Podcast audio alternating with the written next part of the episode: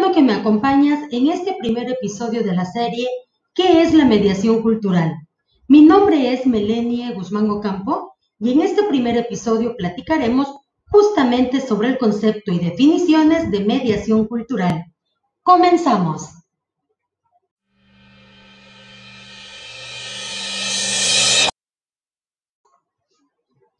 Mediación puede significar cómo los medios tradicionales, prensa, cine, radio y televisión, se hallan en la mitad entre la realidad y la audiencia y ejercen diferentes roles.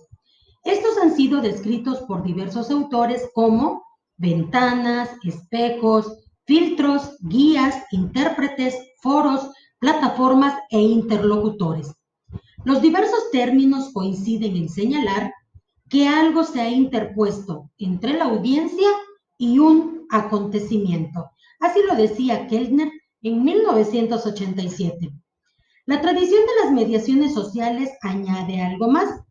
Jesús Martín Barbero, también en 1987, decía que el eje debate debe desplazarse de los medios a las mediaciones. La mediación ha sido conceptualizada por él como aquella instancia cultural desde la cual los significados y sentidos son producidos y apropiados por la audiencia.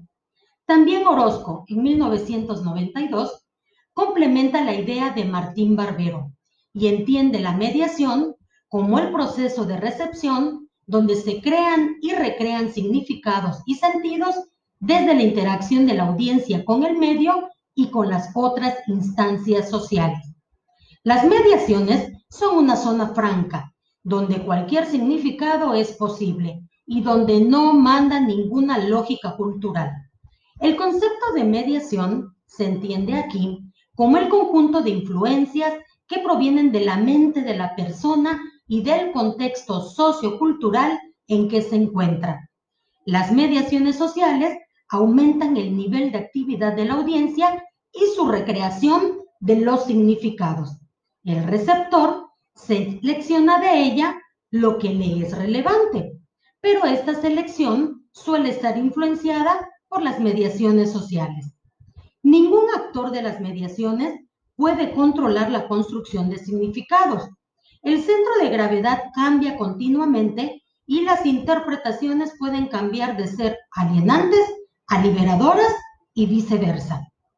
El aspecto problemático no es ya tanto el medio o el mensaje, sino el proceso mismo de recepción.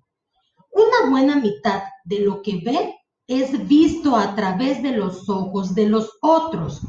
La concepción de hegemonía, según Gramsci, explica la formación de las mediaciones. La hegemonía no está hecha por una sola clase dominante, sino por quienes definen los símbolos culturales dominantes de la sociedad y estos pueden ser entes muy diversos. Hasta aquí con este primer episodio. Te recomiendo que leas el libro De los medios a las mediaciones de Jesús Martín Barbero. Este lo encuentras en los archivos del curso.